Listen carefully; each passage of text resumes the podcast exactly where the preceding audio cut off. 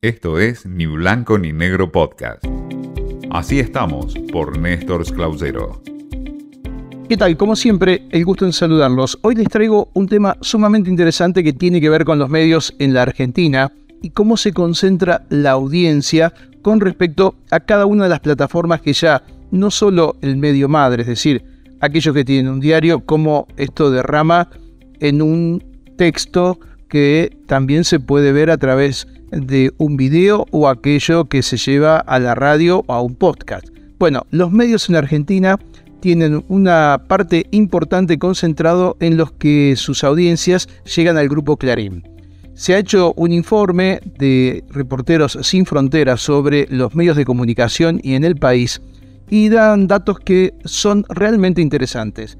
El 95% de la población del país mira televisión y un 70% escucha radio. El 57% lee diario asiduamente, ya sea en su versión papel o digital. Y esto último, claro, tiene una parte porque la caída en la venta de diarios de papel es importante. Todavía en el país algo se vende, siempre esta es la respuesta con esa palabra que se da, algo se vende, se vende algo, pero hay países en donde prácticamente esto ha desaparecido. En cuanto al acceso a Internet, Argentina es el país con mayor acceso en la región.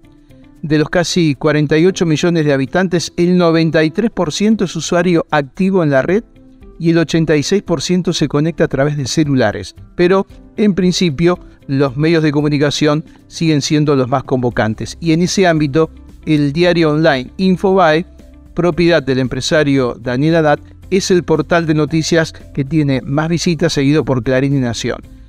Infobae tiene el primer puesto cuando no tiene muro de pago, es decir, no hay que pagar para poder ver en detalles cada una de las noticias como si lo hacen los otros medios grandes. Clarín, Nación, Perfil, sí tienen ese sistema y lo mismo ocurre con varios del interior del país.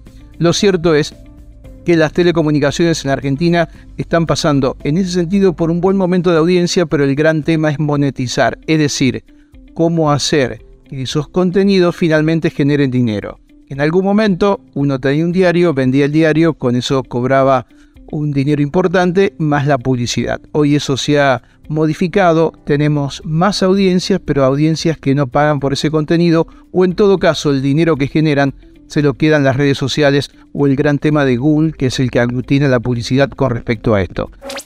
Esto fue Ni Blanco ni Negro Podcast.